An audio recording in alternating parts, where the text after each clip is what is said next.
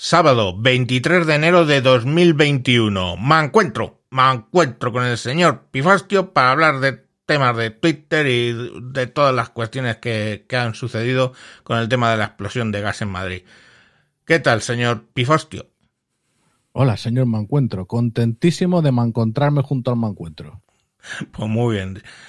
Vamos a ver qué, qué, tal sale el programa, porque el programa anterior donde hemos participado y que era largo, en que hemos colaborado y era largo, ha sido el programa más escuchado de, del mancuentro de, desde su existencia. O sea, no el segundo capítulo, o sea que bien, vamos bien. Le gusta a la gente el señor Pifostio.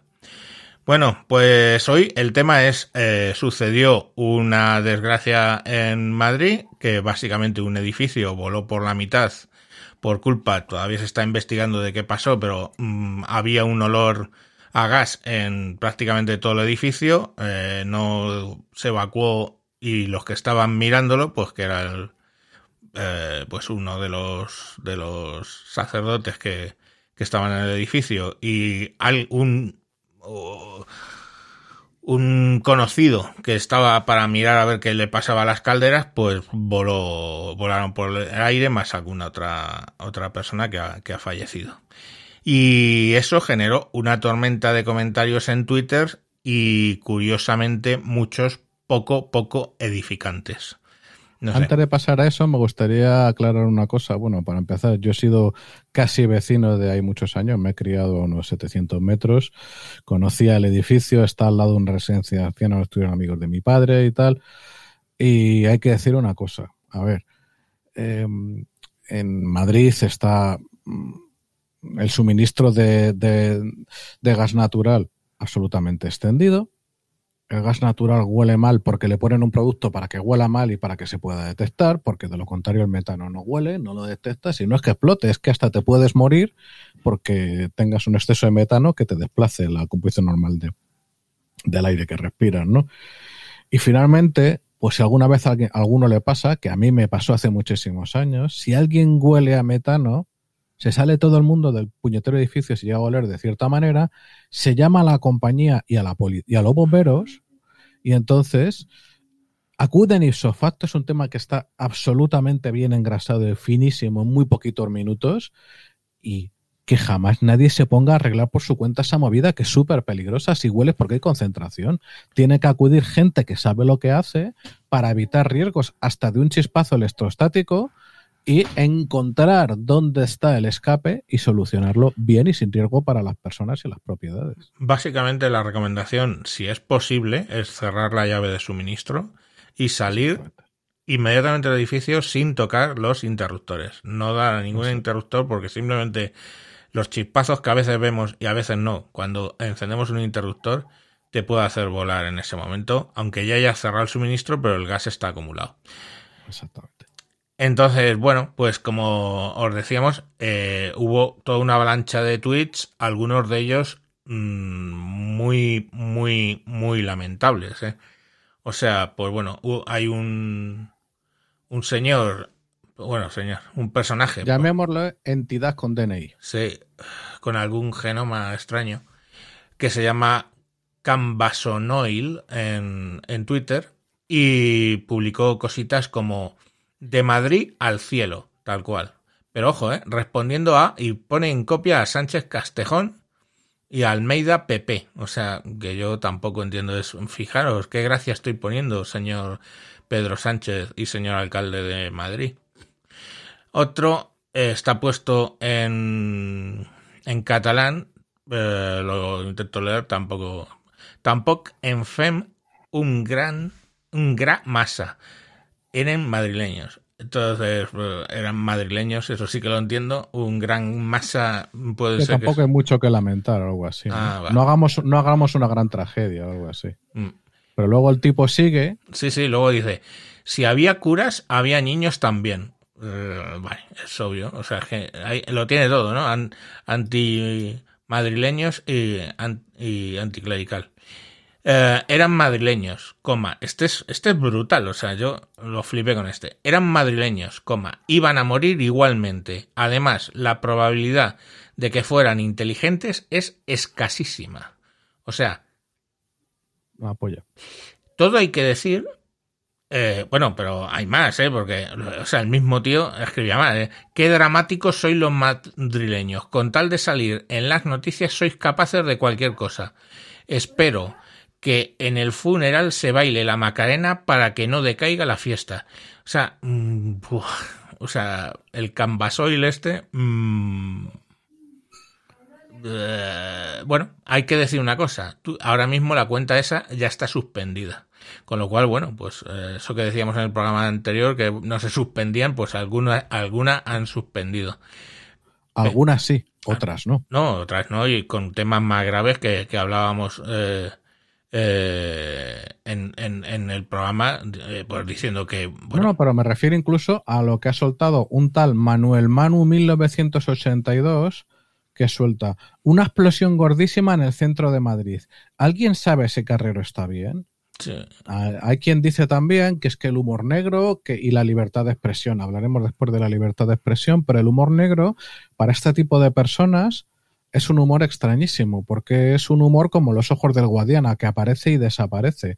Mm. O sea, decir cosas mucho más suaves les produce unas indignaciones tremebundas, pero ellos pueden decir la burrada que sea, que no pasa nada porque es humor negro, oiga. Sí, no, es la dualidad, ¿no? De ofendidito y, y, luego eh, eh, hacerse el ofendidito y luego y luego en realidad pues, pues eso. Otro otro había que ahora le tengo perdido. Mm, bueno, hay otro que dice, tras los de pandemias y nevadas, eh, Díaz Ayuso se reúne de urgencia para adjudicar la construcción del hospital de explosiones de gas. A las 5 ah, comparece en calle Toledo. O sea, han muerto cuatro personas. O sea, vamos a hablar también de eso. Que una cosa es el humor negro, que se puede entender como algo puntual, que como todo, no hay ninguna magnitud infinita, eh, pues este también es infinita y debería ser limitada, pero sobre todo, a mí lo que me hablo al final es que esta peña de empatía mal, pero mal. O sea, que una de las formas elementales de la empatía es partir de la base de que tu interlocutor es humano. Si deshumanizas, al primero que deshumanizas y posiblemente al último eres es a ti mismo. Y que, el humor negro, y el humor negro yo lo puedo entender, vamos, lo entiendo, de hecho, y, en algún sitio pues eh, lo... Y, en ocasiones yo lo he hecho. Pero el humor negro, joder, lo haces al, tiempo. Quiero decir, lo que no puedes hacer es, es, es inmediato, porque entonces no es humor negro es poco menos que sarcasmo sobre la muerte de, de, una gente. Que decir, yo, yo ahora puedo hacer un chiste sobre la peste negra, pongamos por caso, ¿vale? Joder, se cargó a el 50% de la población europea. Pero ahora yo puedo hacer humor negro con eso. Pero yo puedo hacer humor negro con acaba de reventar un, un edificio, ni siquiera todavía sabes un, un, una cantidad de, de cuánta gente ha muerto y me pongo a hacer chistes en ese momento. Mira, otro ejemplo todavía más, más reducido. En Israel, yo escucho chistes sobre el holocausto brutales. ¿Por parte de quién? Por parte de nietos y bisnietos de personas que ellos, o sea, sus abuelos o bisabuelos o tíos, eh, pasaron por las cámaras de gas.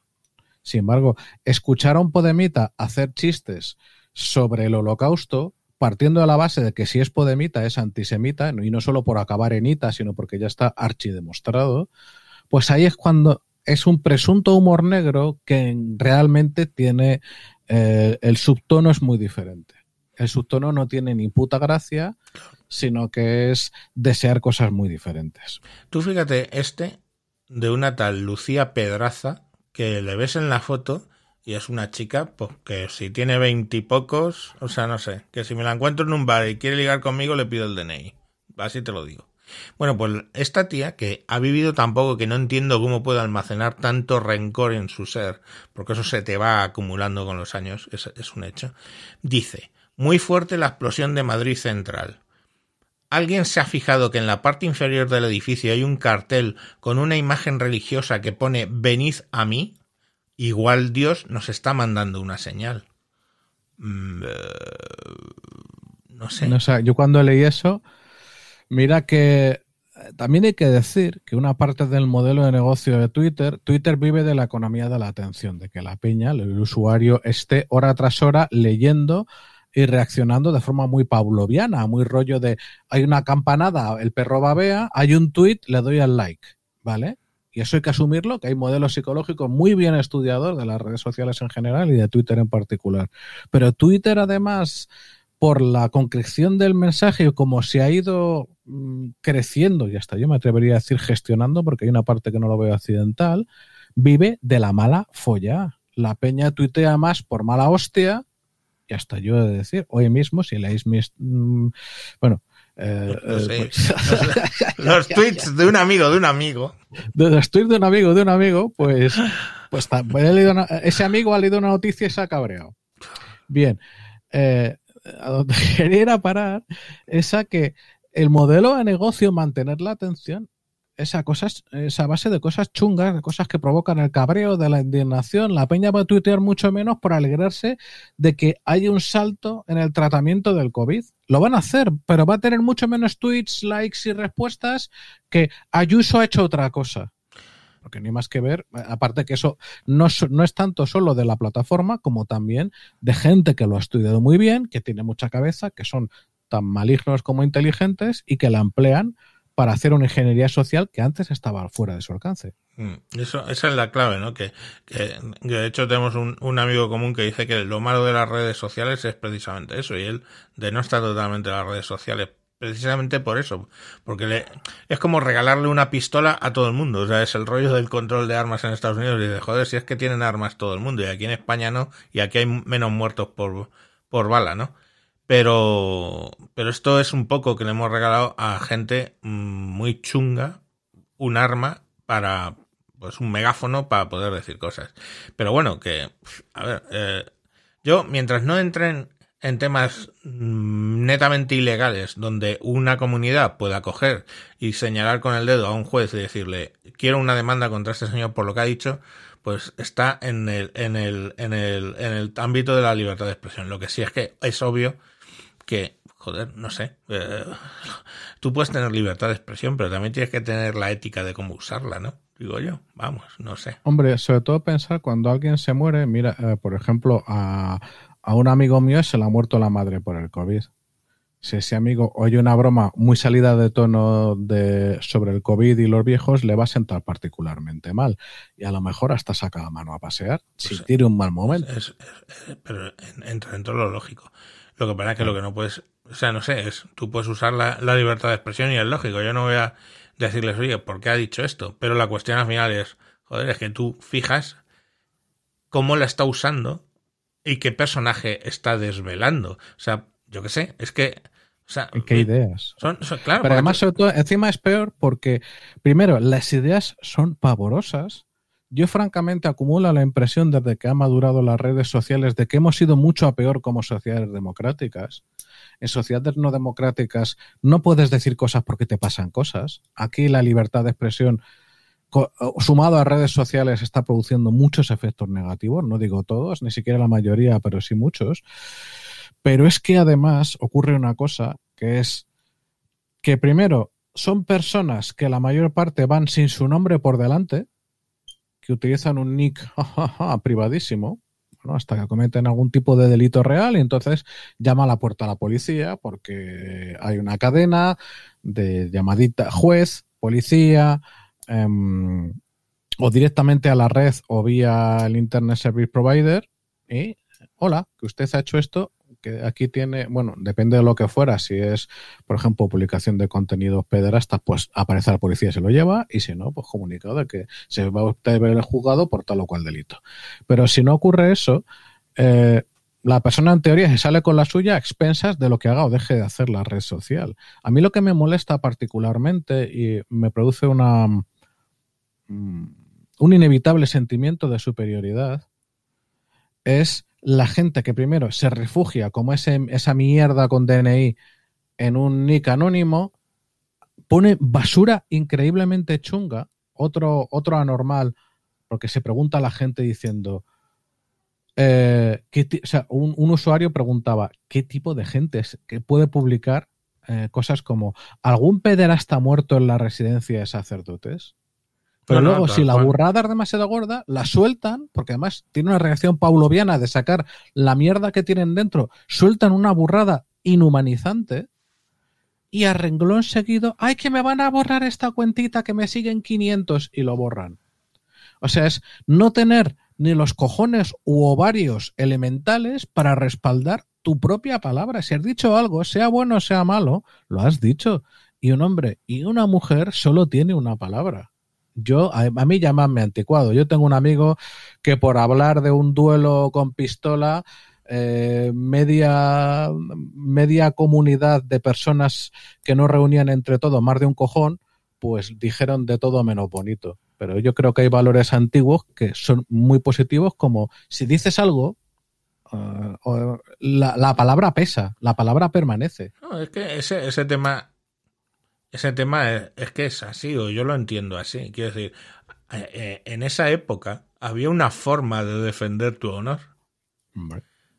Y vale, pues era, al final era una época un poco absurdo, porque era respaldar tus actitudes con tus habilidades. Quiero decir, el tío que era habilidoso con la espada, pues podía decir lo que fuera. Tenemos el caso de, de Quevedo, por ejemplo. Quevedo, que era de lengua bastante larga, pero era de espada bastante ágil. Por mucho que era patizambo, bajo y no sé qué, creo que el tío era un virguero con la espada.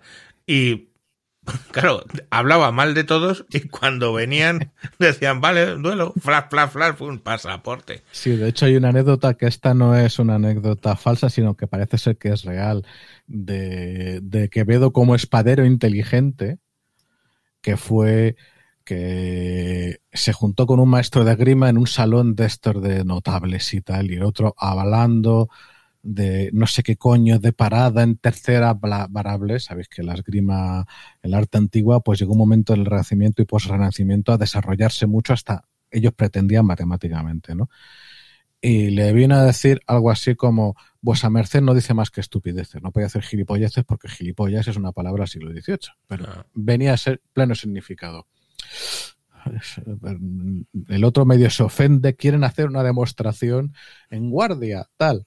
Entonces Quevedo coge eh, la espada por la hoja y dice, bueno, viendo esta espada, mira para otro lado, la hace así como el truqui, ¡paga! Y se la estampa el mango en la cabeza y le deja el ostión que le metió. Con la cazoleta, no me jodas. Exactamente, ¿no? Y, pero ¿cómo ha hecho eso a traición? Ha funcionado, ¿no? Y se fue como Dios, el otro ahí medio calabrado. Bueno, pasa es que el tío tenía muy buenos amigos en la corte y creo que le costó esa vez no reclusión, pero sí una fuerte multa, que la pagó sin problema, claro. Claro. En fin, volviendo a nuestro tema, eh, a mí ya me gustaría, por una parte, señalar respecto a lo que hablaron Pifosti y Mancuentro el otro día. A ver, no es que Twitter no intervenga nunca. Interviene, ¿eh? De verdad. No es un tema de que qué buenos son con los progres, qué malos son con los fachas. O no es así blanco y negro. Pero sí que es cierto, y seguro que habréis tenido esa experiencia, que burradas escritas. Yo, te, yo recuerdo la experiencia que conté el otro día de tweets hablando de decapitar a la infanta Leonor dar al botón de denuncia, dar todos los pasos y esa cuenta sigue a día de hoy ahí. Mm. Mm, lo mismo, las mismas reglas no se aplican todo el rato. Hay un tema que es IA, que no tiene suficiente, eh, por más que tenga gente detrás, no tienen suficiente gente detrás. Habría que ver también, como es un modelo totalmente opaco, qué es lo que pasa con el análisis lingüístico de eso, pero luego la gente también cómo interviene, ¿no?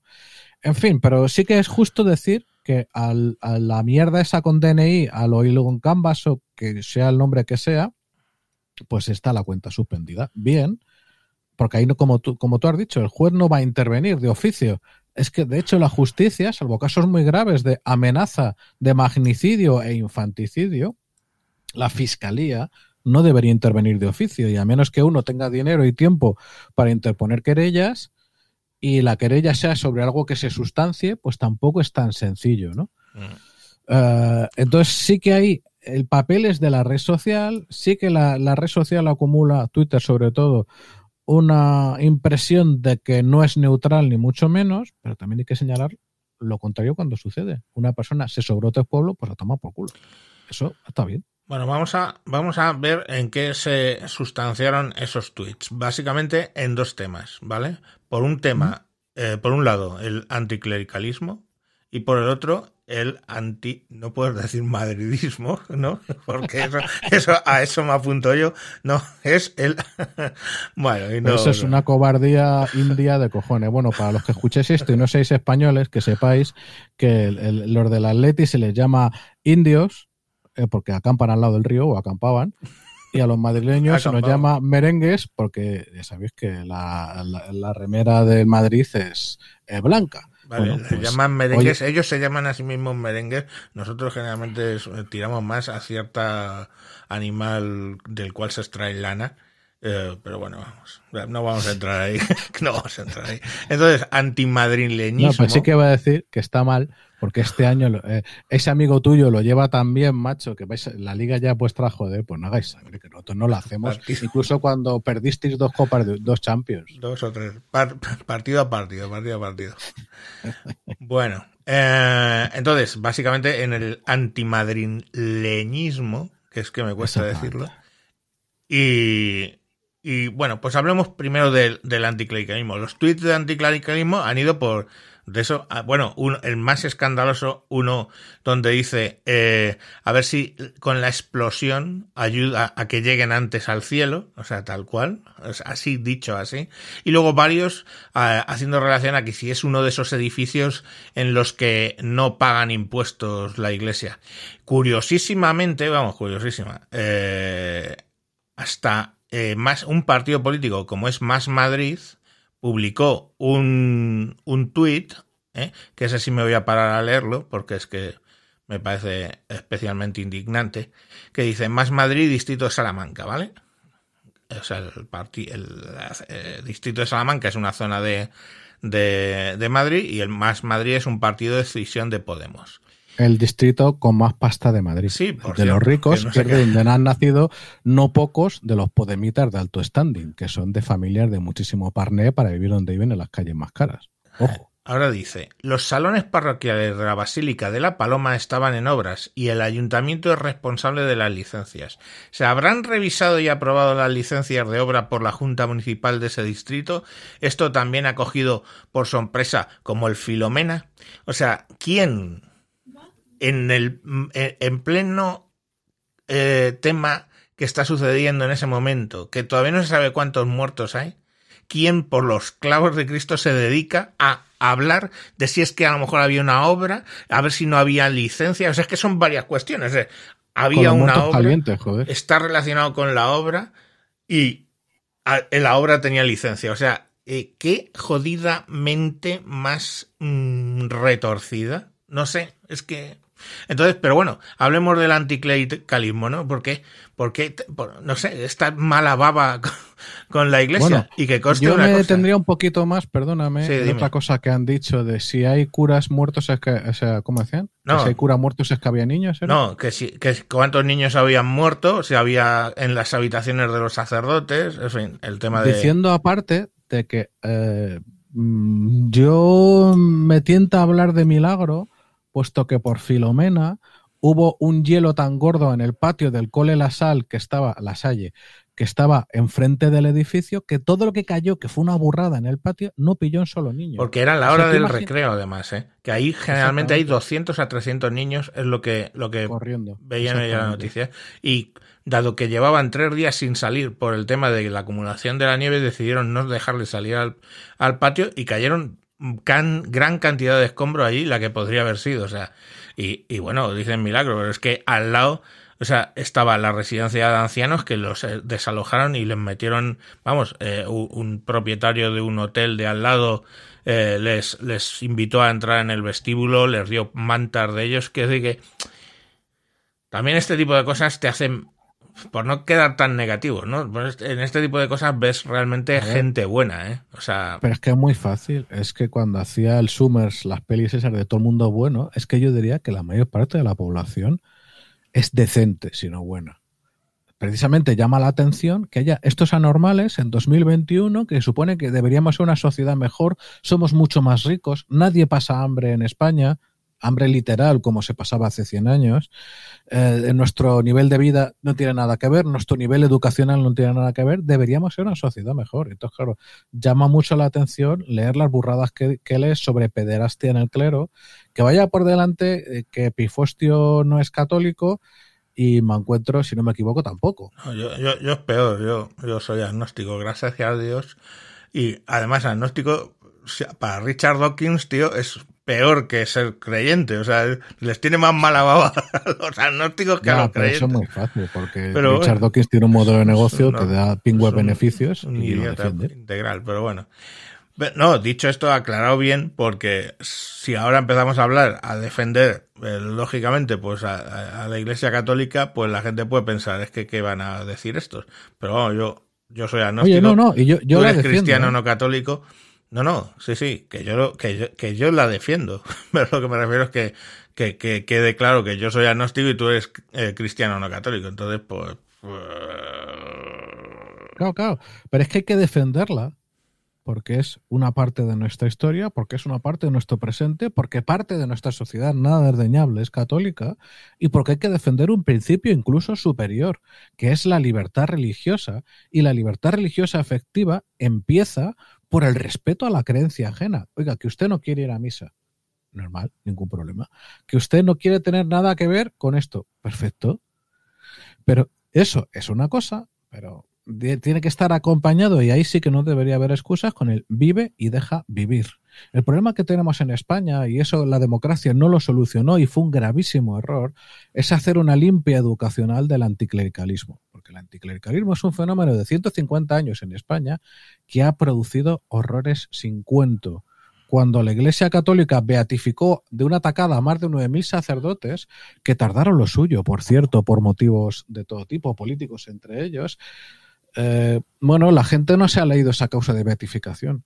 Los ejemplos son espeluznantes. No es solo que mataran a sacerdotes y monjas, sino lo que hicieron antes y cómo les mataron una y otra vez, cómo nuestro patrimonio histórico, que nos guste o no, tiene un fortísimo componente católico, se lo llevaron por delante durante 150 años en numerosos incendios que ninguno de esos animales ganaba absolutamente nada quemando esas iglesias.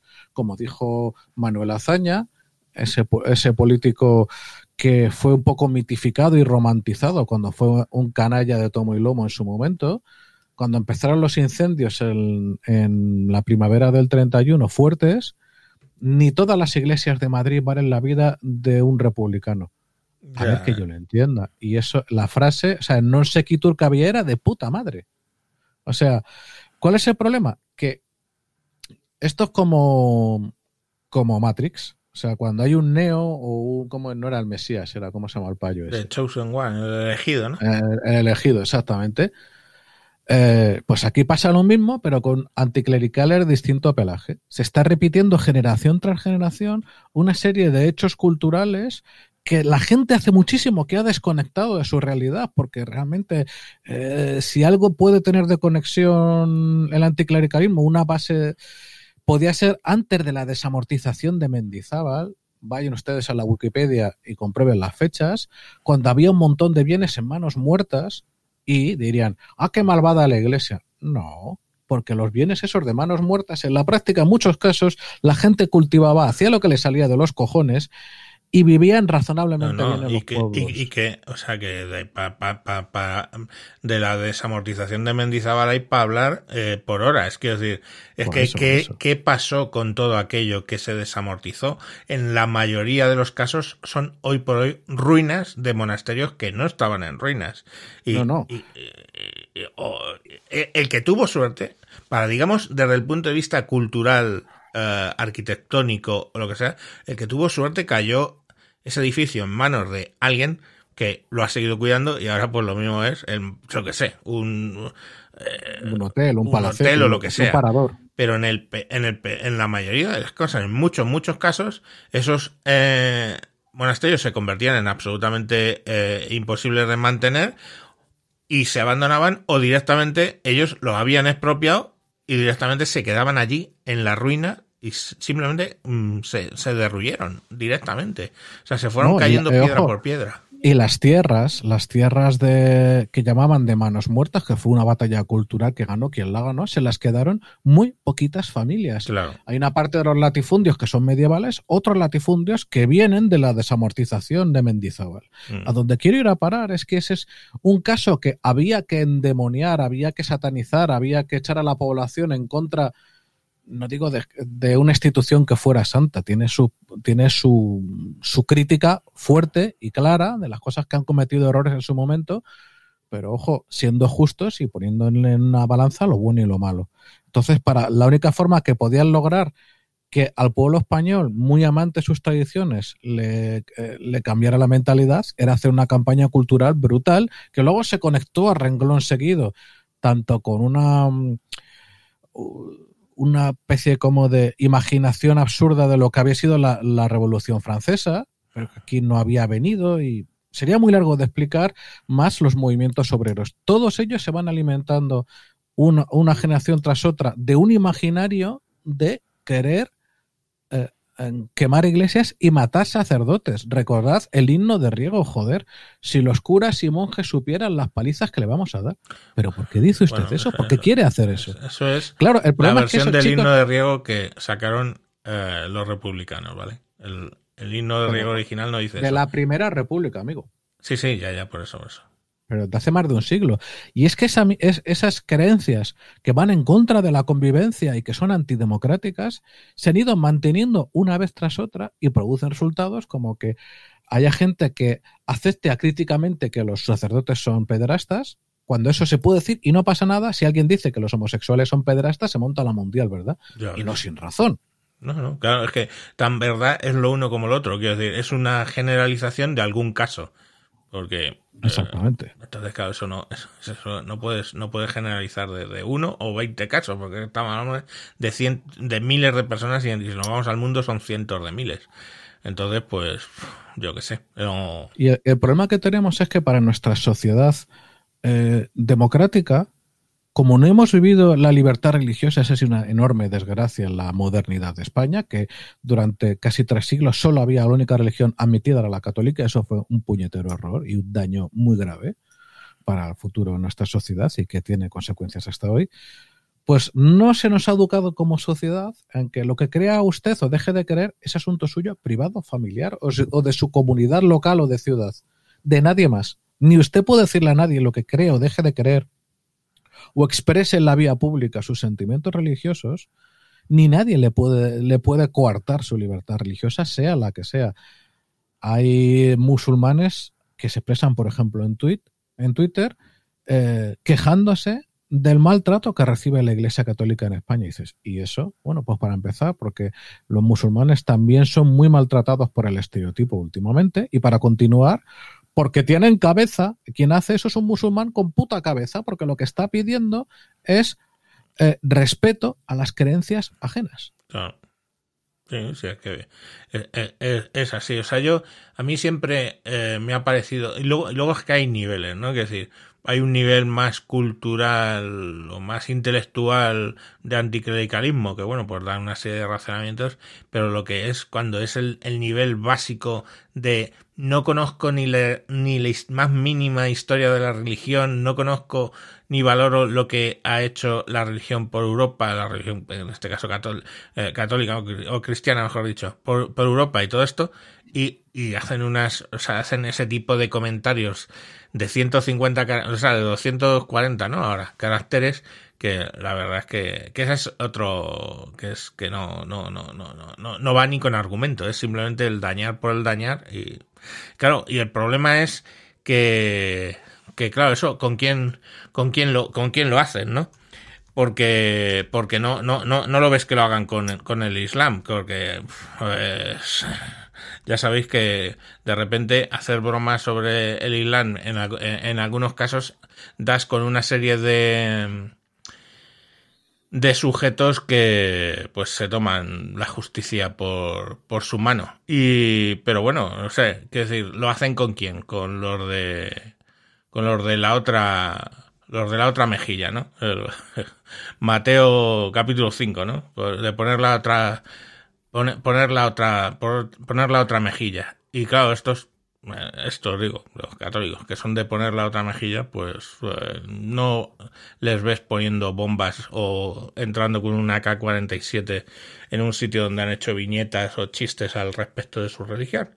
Entonces, me parece ya el, el, paso más allá de la cobardía, es decir, meterte con alguien que sabes que no te da una respuesta a tono o con sobretono a lo que tú estás haciendo. Es, que es tan sencillo, de verdad. Yo me acuerdo en, el, en un capítulo de Salvados, me parece que era, que el tío entraba a hacer como flexiones en los bancos de la iglesia y yo decía, mm, hijo de puta, haz eso en la mezquita ahí, te pilla cerca, lo tienes ahí en, en la M30, vete allí, ¿eh? entras y a la que están todos inclinados, pues te pones a hacer como que estás sodomizándolos, o te pones a hacer flexiones, o te pones a hacer... Y, y vemos qué pasa en un caso y en otro. ¿no? Entonces eso ya además es que tiene una componente de pura cobardía, cobardía absoluta. Yo me meto con esto porque sé que no pasa nada, ¿no? Pero bueno, y, ya vemos que, que, no pasa nada, ¿eh? Porque Barbaridades soltó el, el cómico este, que ahora no me acuerdo cómo se llama, eh, sobre la Virgen María, no sé qué, fue al juicio y básicamente pues el juez entendió que pesaba más la libertad de expresión que el, que el, que el tema de, de la libertad religiosa o, bueno, el, el, respeto, la, la, blasfemia, etcétera, todo ese rollo, ¿no? Pero bueno, oye, que me parece bien, pues, no, pero el tema es la cobardía inherente en eso, ¿no? Pero bueno. No, y ojo, no solo la cobardía, sino lo que se está sembrando. Porque nos estamos quedando sin los márgenes que nos da una sociedad rica y en paz. La sociedad en todo el mundo occidental se está polarizando y la gente que se siente agredida por este tipo de actuaciones y que a lo mejor son unos cuantos millones de votantes en España, deciden que los políticos a los que votaban no les representan y que si hay otro partido que dice, mira, ¿sabes qué? Como yo llegue al poder, lo primero que voy a hacer va a ser cambiar la ley para poner Miranda Cuenca a cualquiera que atente contra la Iglesia Católica. Bueno, pues yo hasta entendería como una acción racional que alguien sopesara un voto no al PP, no a Vox, sino a un partido absolutamente radical que quisiera meter, que dijera, oye, que no voy a engañar a nadie, como llegue yo voy a hacer esto y voy a pues cambiar las cosas de una manera muy radical. La segunda pues ley de está sembrando algo muy feo. toda acción. La segunda ley de Newton. Toda acción lleva una contrarreacción en el sentido contrario. Pues eso suele pasar. Es los pendulazos que da, que da la historia, vamos. Y bueno, el otro gran grupo de tweets iban en base a el antimadrilenismo. O sea, Eso es algo acojonante. Es, y más reciente, ¿eh? es incomprensible. Quiero decir, eh, antes de empezar el programa, eh, hablábamos sobre nuestras familias, que no viene al caso ahora, ya, pero es que mm, es raro encontrar gente de nuestra edad, pongamos por caso, cercana a la cincuentena, que, que sean hijos de madrileños por los dos, por los dos sentidos. Probablemente eso ya entre rollo millennial, pongamos por caso esa generación, pues a lo mejor haya algún caso más. Pero es que tira dos escalones arriba y el que no viene de Extremadura viene de Castilla-La Mancha, el que no viene de Castilla-La Mancha viene de Andalucía, el que no viene de Andalucía viene hasta de la misma Cataluña o del Levante o de... Mm, y entonces nunca se había dado, en mi impresión, nunca se había dado un nivel de antimadrilenismo como el que hay ahora. Ni siquiera cuando realmente Madrid podrías decirlo como la cabecera de un Estado absolutamente centralista. No había ese tema, porque en ese momento precisamente era cuando más eh, inmigrantes había. Y el otro día no sé con quién lo hablaba, digo, pues tienes la zona de Legazpi, es Ciudad Real, básicamente. La zona de Aluche eran leoneses, son leoneses y extremeños. De hecho, mis amigos, pues, era, eh, era, un extremeño casado con una leonesa, un descendiente de extremeños casado con una descendiente de extremeña. Y la fiesta más grande que se montaba allí en, en Aluche, que es un barrio de obrero, vamos, lo que se llamaba obrero en, eh, en Madrid, eh, era el día de Extremadura y el día de León. O sea, de, sí, de León. Entonces, mmm, No sé, quiero decir, y en esa situación, ¿cómo, ¿cómo y por qué piensas que se ha cocido este antimadrilenismo de ahora que no lo entiendo? Porque renta. Porque hay, primero, hay una cosa, que tú atacas a Madrid y pasa igual que a la Iglesia Católica. ¿Hay consecuencias? No. Segundo, porque quien podía defender a Madrid, como nuestro actual señor presidente del gobierno, el vicepresidente segundo y, demás políticos nacidos en Madrid, lo último que hacen es defenderla cuando no, como los del Partido Unidas Podemos, atacan a Madrid directamente y hablan de, eh, ¿cómo? ¿Cuál fue la, bonita expresión? Eh, secesión fiscal madrileña habiendo un país que tiene fiscalidad foral. Para una vez más, para los hispanoamericanos que nos escuchen, España tiene uh, una hacienda centralizada en casi toda España, aunque luego hay una parte que es autonómica, pero hay dos regiones que tienen su propio sistema foral y que en la práctica no ponen un euro a la hacienda pública española. En ese momento se hablaba mal de Madrid. Pero es que encima, en las regiones, hay regiones donde eso eh, vende, eso funciona. Hay una, una de las políticas secesionistas, se llamaba Clara Ponsati, fue de las primeras que empleó en Twitter de Madrid al cielo, y esto fue cuando empezó a morir la gente a cascoporro. Eh, de la primera ola, sí. De la primera hora de, del COVID. Eso, un amigo mío, eh, su madre se murió de, de COVID. Ese amigo mío no tiene antecedentes penales. Ese amigo mío no habla de matar a nadie, porque matar a alguien está mal siempre y lo prohíbe la religión. Ahora, de soltar una sarta de hostias que mande al hospital, yo lo que espero, y aquí ese amigo es completamente eh, igualitarista en género, es que ese amigo espera no encontrarse jamás con, esa persona porque le costará mucho contenerse. O sea, si tú escuchas a, personas hablando así. Normal. Pero además, eh, y, más allá es desear a Madrid el daño por el daño, de echarnos mierda constantemente. No sé cómo lo ves tú, pero yo esto no lo he vivido. A ver, que hay piques, sí, que la relación con Cataluña nunca ha sido buena eh, desde tiempos muy lejanos.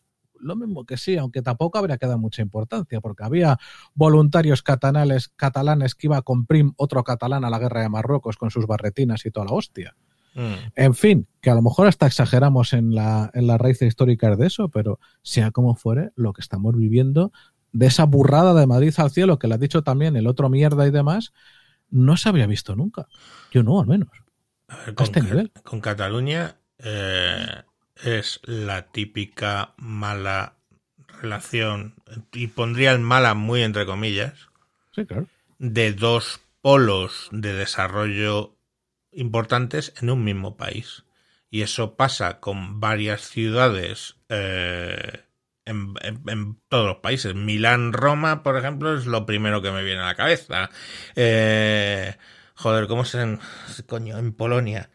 La capital es, o sea, este, Varsovia, con Cracovia, por lo mismo. O sea, que decir, dos polos de desarrollo dentro de países que en esa época, pues no es que estuvieran pletóricos, y pues bueno, hay ese enfrentamiento. A ese le sumas la tontuna futbolística, que también hace su parte. Eh, eh, vale, pero pasando de ahí, o sea, yo en, el corredor noroeste donde yo vivo, en los centros comerciales, oyes a la gente, familias que vienen hablando en catalán, ¿eh? que siempre me quedo con ganas de preguntar, oye, ¿y usted por qué está aquí? ¿no? Porque eh, en el caso de esos catalanes no lo sé, en el caso de, eh, amigos vascos que viven también por aquí, por mi zona, eh, son exiliados de allí, por lo que pasó en el País Vasco. Explícalo que a, los jóvenes y a gente extranjera no lo saben. No, pues que básicamente en, el País Vasco, que está en el norte de España, pues eh, hubo todo el tema de, de eh, la banda terrorista ETA que mató en toda España, pero donde más mató y con diferencia fue en el propio País Vasco. Empresarios a los que se les exigía que pagaran un impuesto, lo que ellos llamaban un impuesto revolucionario, que era mm, págame un dinero porque eres empresario y estás en, en este idílico Valhalla que queremos crear de nacionalismo vasco y, y socialismo. Y directamente, claro, si no pagabas, pues muchos te exponías a que te pusieran una diana en la cabeza y digo literalmente, porque ibas por las calles del País Vasco y veías la foto de alguno de estos empresarios con una diana pintada en la cabeza, todo muy tranquilizador. Y eso provocó un éxodo importante, provocó un éxodo importante de vascos eh, fuera de, de, ahí. Eh, pues muchos se fueron a, Burgos, que es, digamos, la población, la capital más cercana eh, fuera de lo que es el, País Vasco, eh, pero muchos también vinieron a Madrid, pues como estos amigos míos, que este hombre se vino a, se vino a, vivir aquí, trasladó sus negocios aquí y ya está. Y entonces yo me pregunto mucho también todos estos catalanes con los que últimamente yo me encuentro y, no poco, eh, si no serán exiliados del independentismo. Y, oye, hablan su idioma, pues lógicamente están con su familia, que son, hablan todos su idioma, pues lo hablan. Y o sea, que se quiere hacer el ofendido, pues más tonto él, que decir, oye, yo voy hablando como si yo, como si yo voy hablando con mi mujer y, digo chéverísimo y no sé qué, pues el rollo que, el, castellano que usa ella, pues, pues, se me ha pegado, pero luego obviamente no, no voy a, a, a la gente hablándole así porque no me entienden pero o tengo que dar muchas explicaciones. Pero, pero entonces es que no sé, hay, hay, hay ese, esa componente. Pero entonces al final, a lo que voy es mm, que este antimadrileñismo que se ha generado, sobre todo yo creo a partir del punto de la instauración de las eh, autonomías. Es decir, porque las autonomías le dan un plus. Tú fíjate, entidades que nunca han sido una entidad, ¿vale? Y que tienen que generar su espíritu nacional, entre comillas, ¿no? Pues Pongamos por caso Extremadura, coño. Extremadura, pues tiene sus historias detrás, pero se tiene que generar, llega un punto que aparece como cuasi nación, ¿no? Y tiene que generar su eh, retórica nacionalista, que es que, o sea, no sé, yo que tengo familia extremeña, me cuesta decir estas cosas, pero se ha generado ahí. Y entonces la, la, la, grandeza. Y o, o, el puto Santander, que ha sido mm, parte de la corona castellana de, siempre, y ahora tienen que generarse toda una retórica de los cantabrones, de los cántabros, los no sé qué, la diferencial. Y claro, todo eso, cuando alguien dice, oye, mm, eso que estás diciendo poco menos que te lo estás inventando, ¿no? Eh, o es una creación que estás sacando de no se sabe qué pues ya eso genera, por contraposición, a, Madrid, que básicamente representa, digamos, el centralismo, pues eso, claro, ya eres automáticamente el, enemigo número uno, ¿no? Claro, para mí lo que me jode de todo este asunto es que encima Madrid, a ver, yo he nacido aquí. Eh, sí, vale. Em, un amigo muy cercano mío ha nacido aquí de puta casualidad por avatares familiares porque no iban a hacer ni en España. Pero bueno, pues tanto ese amigo como yo hemos nacido aquí, nos hemos criado aquí, como todos nosotros, casi la práctica totalidad hijos y nietos de inmigrantes. Y si alguien le iba mal aquí, era por topar con algún gilipollas random o por verdadera mala suerte, pero aquí nadie le pregunta a nadie de dónde viene. Esta, cuando a mí que, que, que alguien en los comentarios o lo que sea me lo discuta, y, se, y hasta se, yo te, invita, te animaría a invitarla al programa que nos explicara por qué estamos equivocados de que esta es una ciudad de acogida. Claro. Pero, porque se ha construido así. pero no solo es una ciudad de acogida, sino que encima es una ciudad que se echa a las espaldas la economía española, a tomar por culo. ¿Y por qué digo esto? Pues porque es una región comparativamente pequeña, que tiene 6.400.000 habitantes, eh, con una economía bastante diversificada, y que como no tiene nada parecido a un concierto foral ni nada por el estilo, pues somos una en el conjunto del país, porque me niego a hablar del Estado español, que es una expresión del enemigo, eh, pone mucho más dinero del que recibe. Y a pesar de todo, va bien, ¿por qué? Pues porque ese viejo negocio de si pido, si una hacienda pide menos dinero, a las empresas les va un poco mejor y como le va un poco mejor es más atractivo estar aquí, pues ha funcionado de puta madre. Porque tampoco tenemos una policía regional que cueste los sueldos más del doble de la policía normal. Espera, que la están montando, eh. Cuidado. Bueno, que va camino que quieren montarla, lo de la Bescam, ahora le quieren dar otro, otro esto, y, pero bueno, creo que es a costa de las policías municipales, con lo cual, bueno, quito, mm. les quito el nombre y les pongo el otro. Me vale, lo firmo. Bien. Pero. perfecto, pero es que luego tienes además que no tenemos embajadas de Madrid en el exterior. Tú dime. Que Telemadrid la han jibarizado que te pasas. Que no nos metemos en una serie de gastos anormales que hacen que la comunidad, independientemente del partido que esté el gobierno, funcione.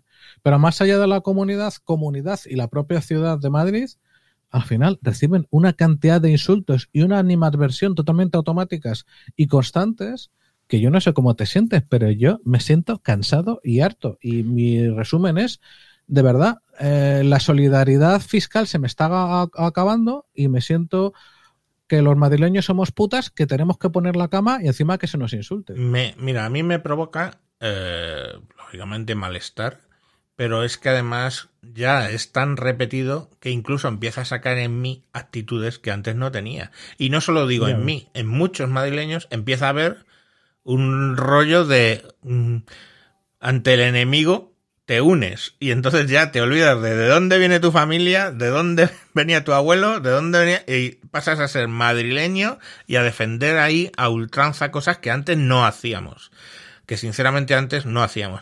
Que es una respuesta, de nuevo lo mismo, la segunda ley de Newton, una respuesta dentro de lo que se puede entender lógica porque, mm, no sé, pues eh, te sientes atacado y contestas y, y, y sobreactúas, de hecho, o sea, sobre, sobre te, te, pasas en la, en la respuesta, ¿no? Entonces, eh, no es muy edificante esto, la verdad. No es muy edificante en absoluto. Pero... No, porque aparte también no se siembra para el futuro. O sea, yo antes que madrileño me siento español, mucho más orgulloso de ser español que de ser madrileño. Ser español es una cosa mucho más grande que ser madrileño. Hemos creado una jodida civilización. Es, o sea, ser español es una cosa muy hermosa que nuestro país tiene su cuota de errores, ahora ponte a contextualizar esos errores en ah. cada momento histórico y me lo vuelves a explicar qué tan malísimos hemos sido. Y a comparar. Pero, claro, claro. Eh, el problema que hay dentro de España es que ahora mismo hay dos identidades, como muy bien has explicado en conflicto, que es la identidad nacional y las identidades regionales.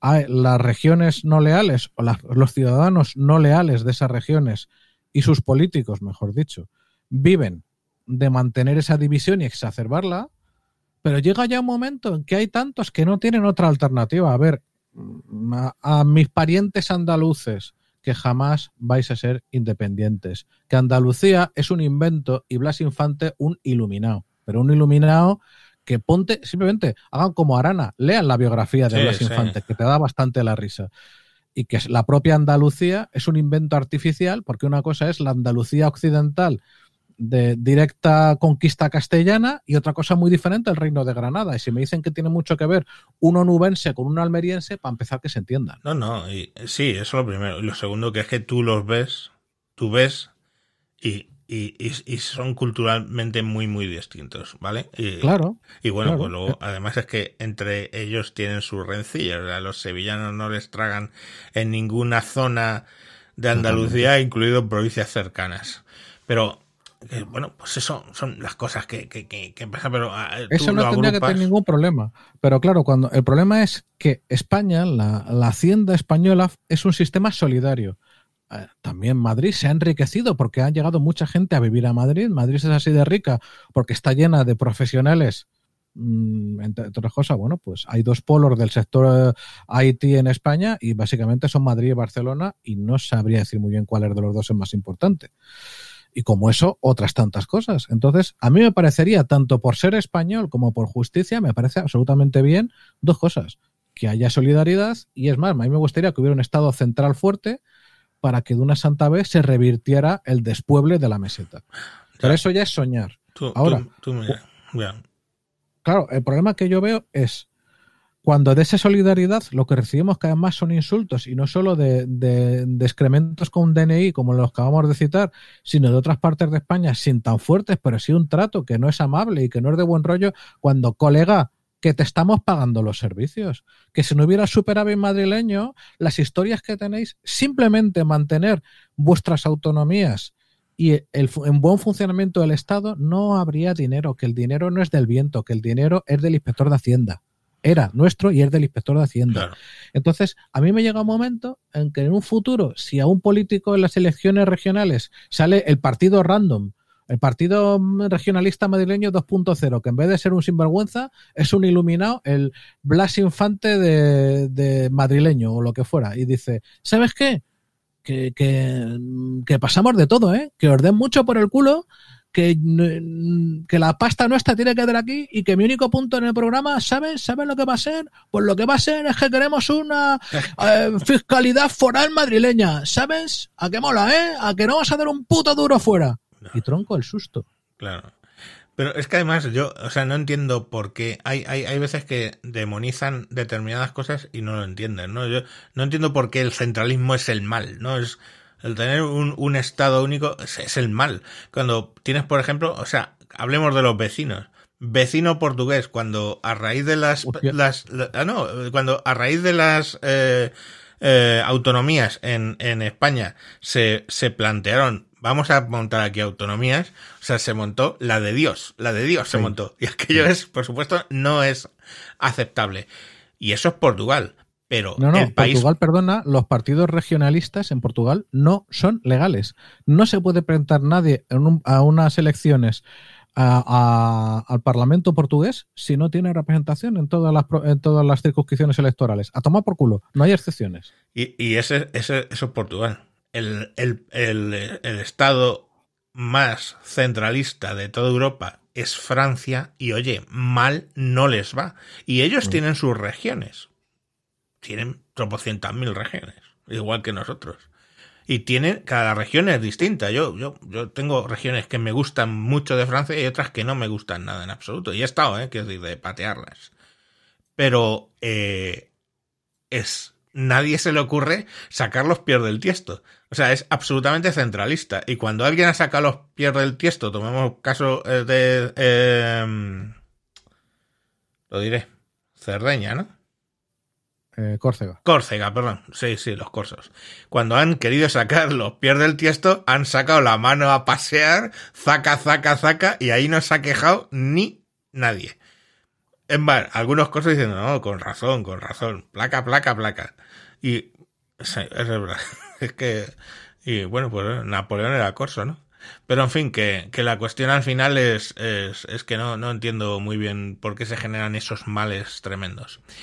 Eh, porque rentan, tío. Sí, porque rentan, porque además se ha educado a gente a contarles generación tras generación, no tantas, yo me hablaría quién, quién sabe, un siglo, quizás algo menos, de equiparar a hacer Madrid sinónimo del robo centralista y del mal. Y eso ha calado y hay gente que ya lo asume sin haber visitado Madrid en su puta vida o sin haber eh, pasado más de, una, más de un par de días así haciendo turismo interior o lo que fuera.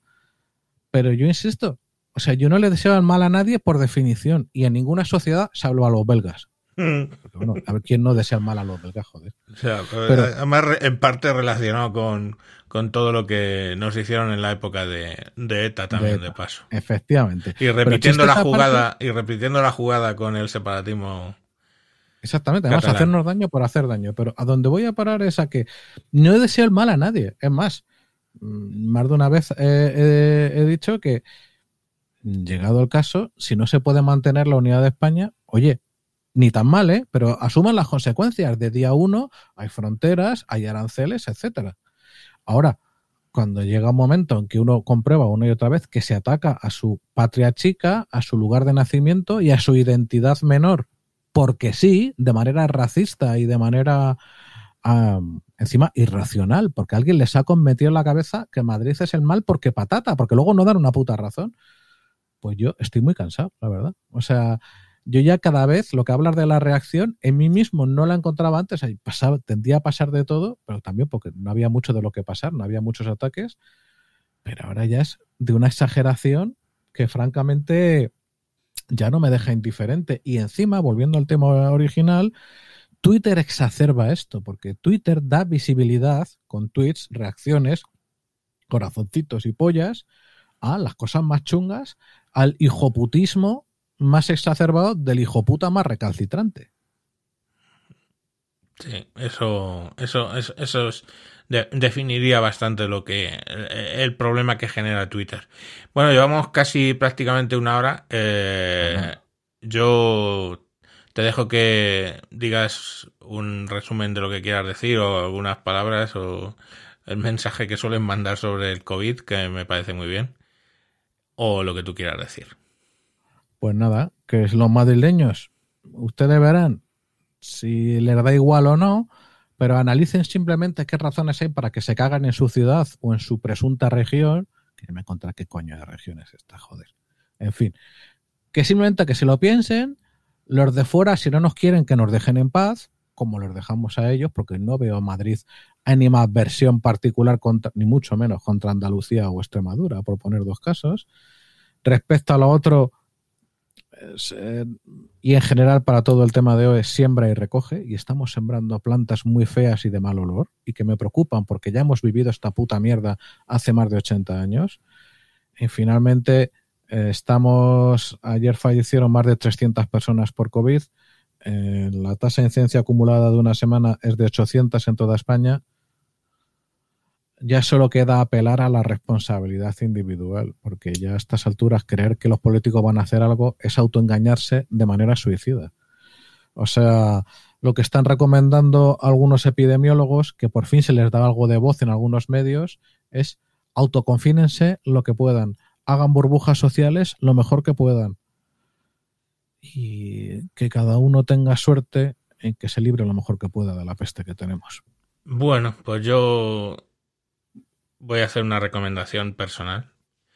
Yo cuando tengo en el trabajo que me llega algún email salido de tono cagándose en mí o en mi trabajo, siempre escribo una respuesta, la primera, la que me apetece, pero a saco paco, sin cortarme lo que siento, my feelings. Y cuando ya he terminado de escribirla, la borro, vuelvo a seguir escribiendo una segunda versión que suele ser más tranquila porque ya he soltado todo el push, escribo la segunda versión y generalmente lo que acabo mandando es la tercera, como diciendo, hombre. Entonces yo casi haría eso, esa experiencia con los tweets, antes lo escribiría, luego lo borraría sin enviarlo, lo borraría, luego volvería a escribirlo, borraría y probablemente la tercera opción es directamente no, no, no tuiteo al respecto.